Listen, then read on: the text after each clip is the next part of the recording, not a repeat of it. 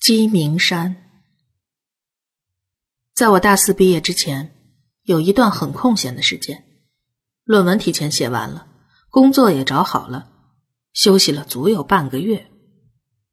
答辩结束之后，还有一周左右才会举行毕业典礼。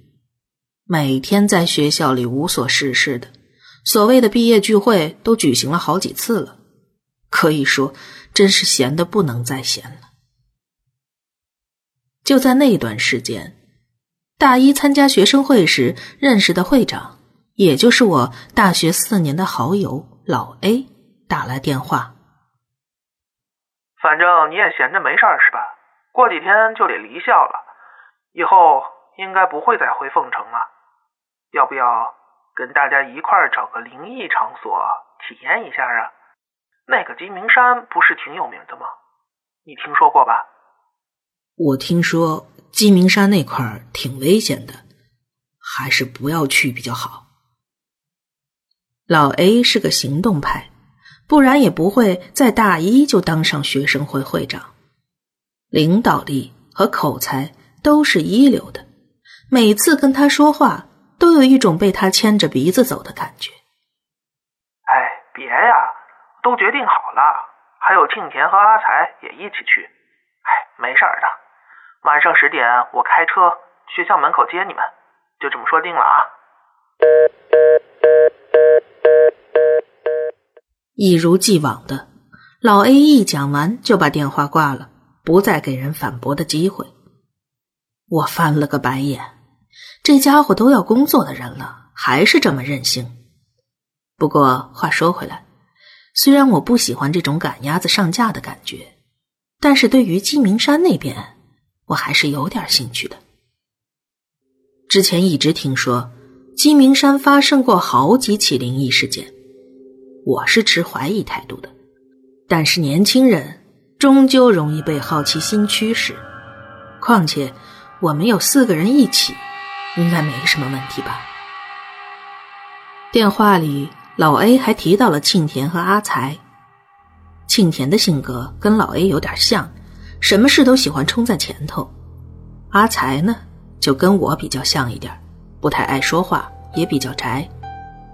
其实那天之前，我们都不知道，原来阿才是有些灵异体质的，连阿才自己都没有注意到。晚上十点，老 A 借了本地同学家里的车，接上我们另外三个人，一起出发了。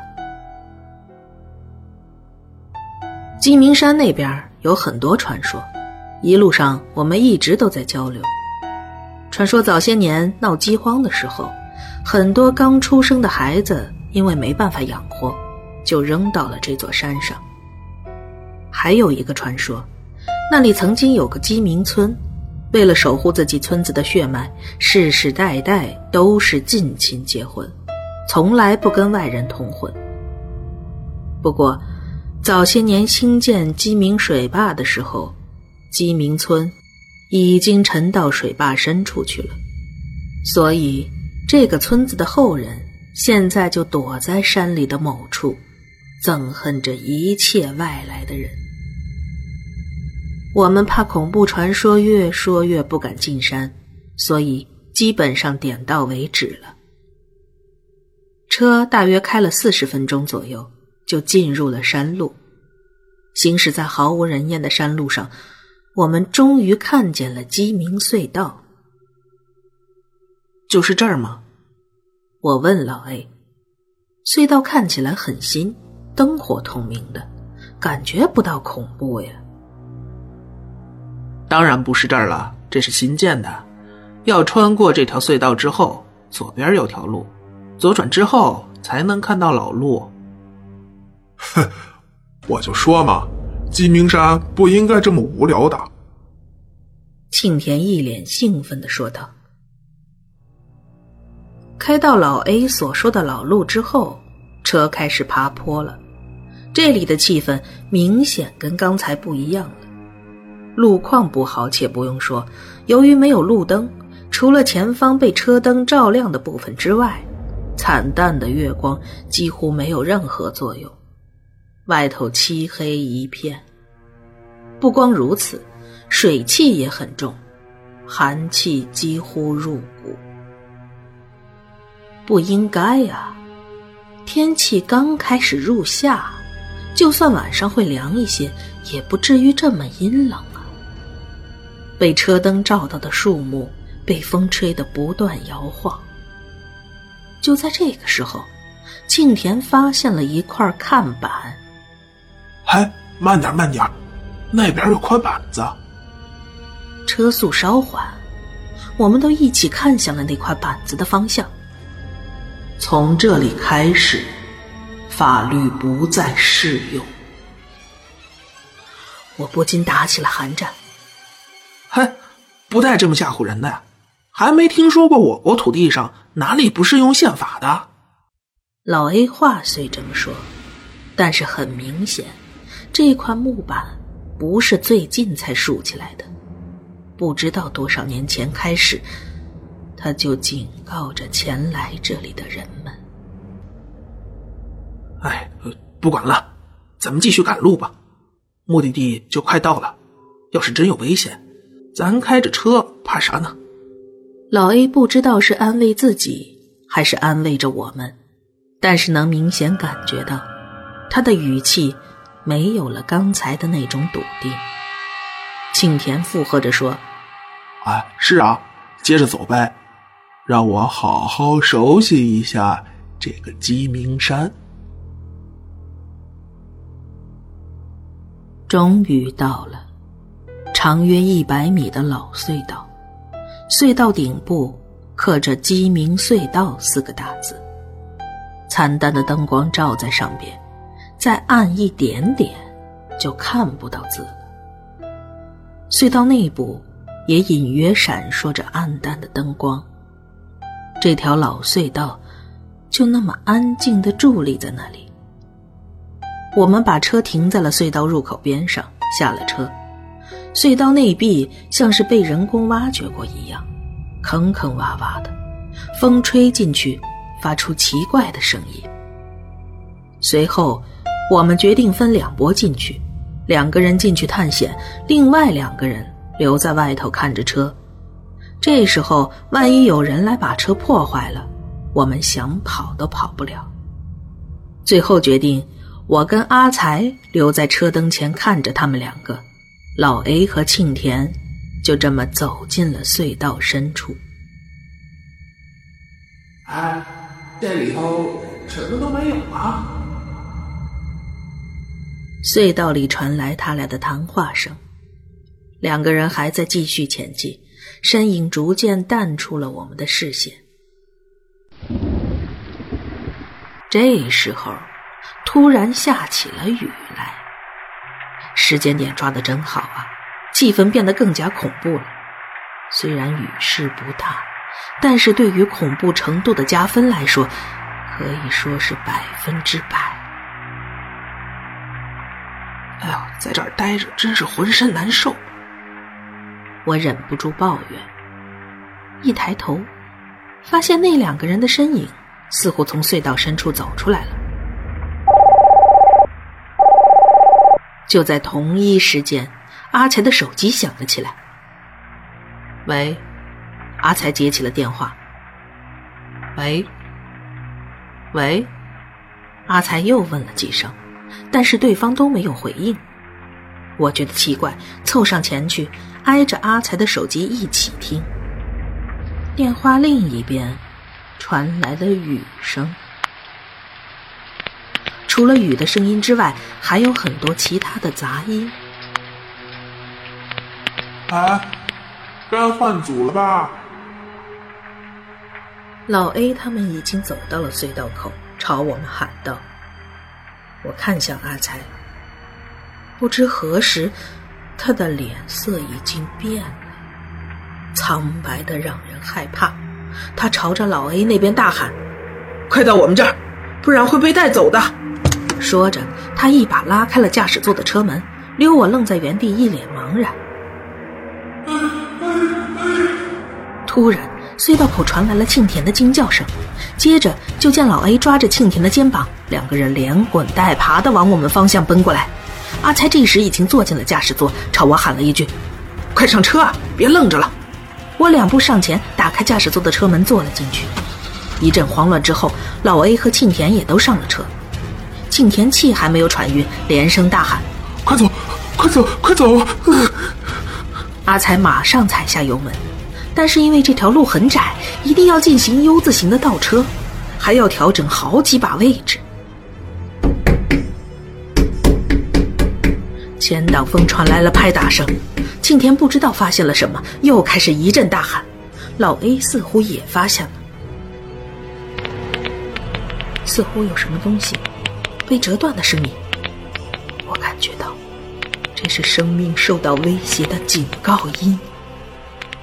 就在这个声音响起的同时，我也看到了贴在前车窗上那个人的样子。那是一个人的形状，但是全身焦黑，只有眼睛异常的引人注意，瞪得大大的。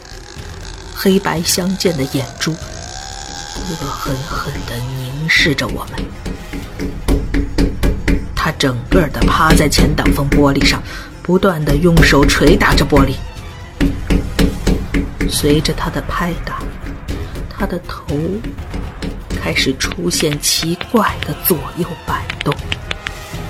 那个摆动的程度，几乎已经到了一百八十度。情况已经不能用诡异、恐怖、混乱这些词来形容了。我看了一眼阿才，只见他双眼流着泪，皱着眉头，全力的开着车。而那个东西还是贴在前车窗上，开始用头撞起了玻璃。随着他的撞击，车窗发出沉闷的声响。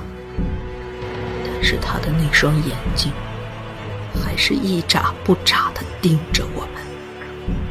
神呐，快点救救我们吧！挡风玻璃上已经出现了一条裂缝，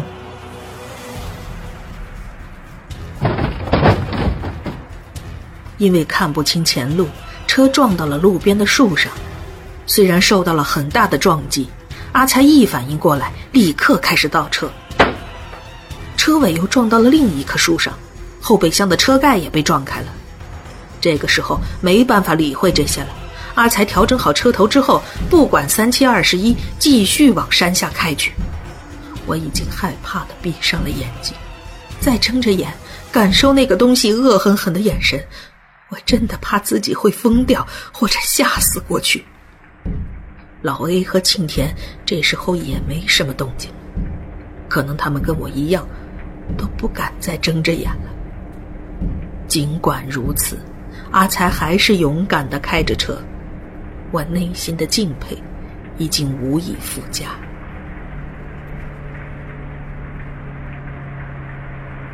也不知道开了多久，阿才开口了：“我们回到新隧道了，甩掉他了吗？”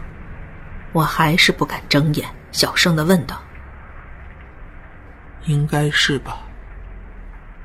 我缓缓的睁开了双眼，车外已经安静了下来。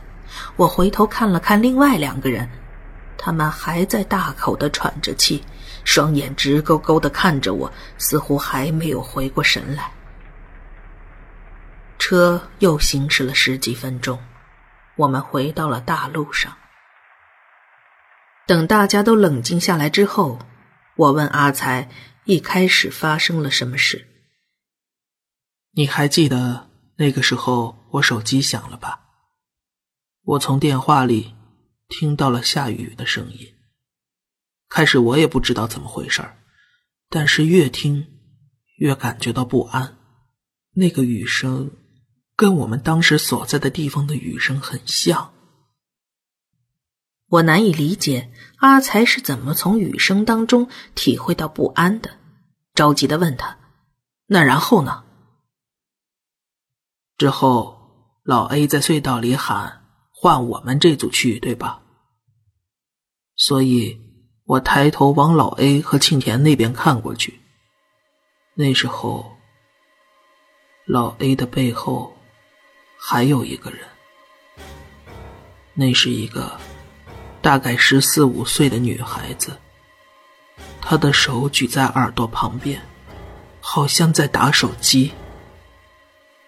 我当时起了一层鸡皮疙瘩，心想，会不会就是他打过来的？就在我盯着他，想要仔细看清楚的时候，他的头扭到了很奇怪的角度，下巴都下巴都快要转到上边去了。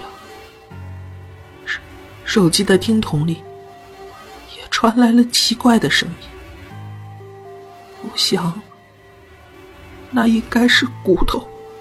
在咔啦咔啦的响。那个女孩，哦不，那个东西，在做这些事儿的时候，眼睛还一直盯着老 A。那会儿我才知道，事情真的不对劲儿了，所以大声喊他们快回来。我我也看到那东西了，那个东西。跟贴在车窗上的玩意儿是不是同类，我不清楚。但是刚才那个地方实在是太恐怖了，我们根本就不应该去。阿才一边说，一边竟又哭了出来，跟刚才神勇的模样简直判若两人。看着阿才这个样子，我也忍不住反省：今天跑过来作死，真是大错特错。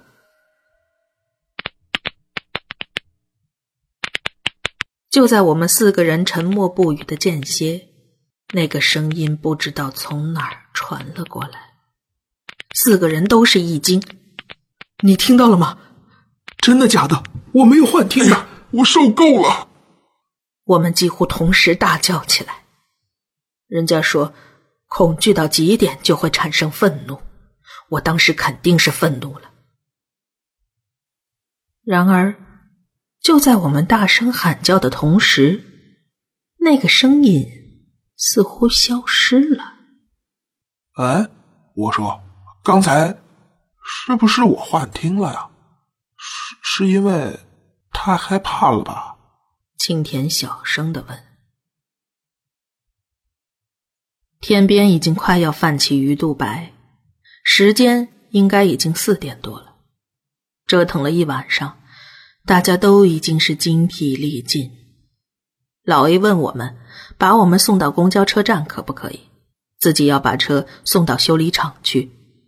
我们表示理解，他肯定也很累了。老 A，送完车早点回去休息，那件事儿就别放在心上了。明天咱们一起去庙里拜拜，收收经。呃，好，那明天见了。我们在车站前目送老 A 离开了。回到学校之后的几天，还没来得及去庙里收经，我就大病了一场。直到毕业典礼那天，整个人还是混混沌沌的。学校的事情处理完之后，我回家休养了几天。庆田给我打了了电话。他说：“老 A 失踪了。”小光，那天回来之后，我们之间都没有联系。但是这几天，我怎么找都找不着他。问他们班同学，都说那天之后就一直没见着他。被他一提醒，我心头一震。这几天。不知道是因为恐惧还是身体的原因，我们都没有跟其他三个人联系，也没有跟外人提过那件事。小光，你记不记得当时在山上，后车盖被撞了一次，当时整个掀起来了。嗯，我记得。但是老 A 送下咱们，开车走的时候。我身上已经开始发毛了。有件事儿，我当时以为是幻觉。他的车开出去没多远，我我我看到那个后车盖稍微打开了一条缝，里头乌漆麻黑的，一点光都透不进去的样子。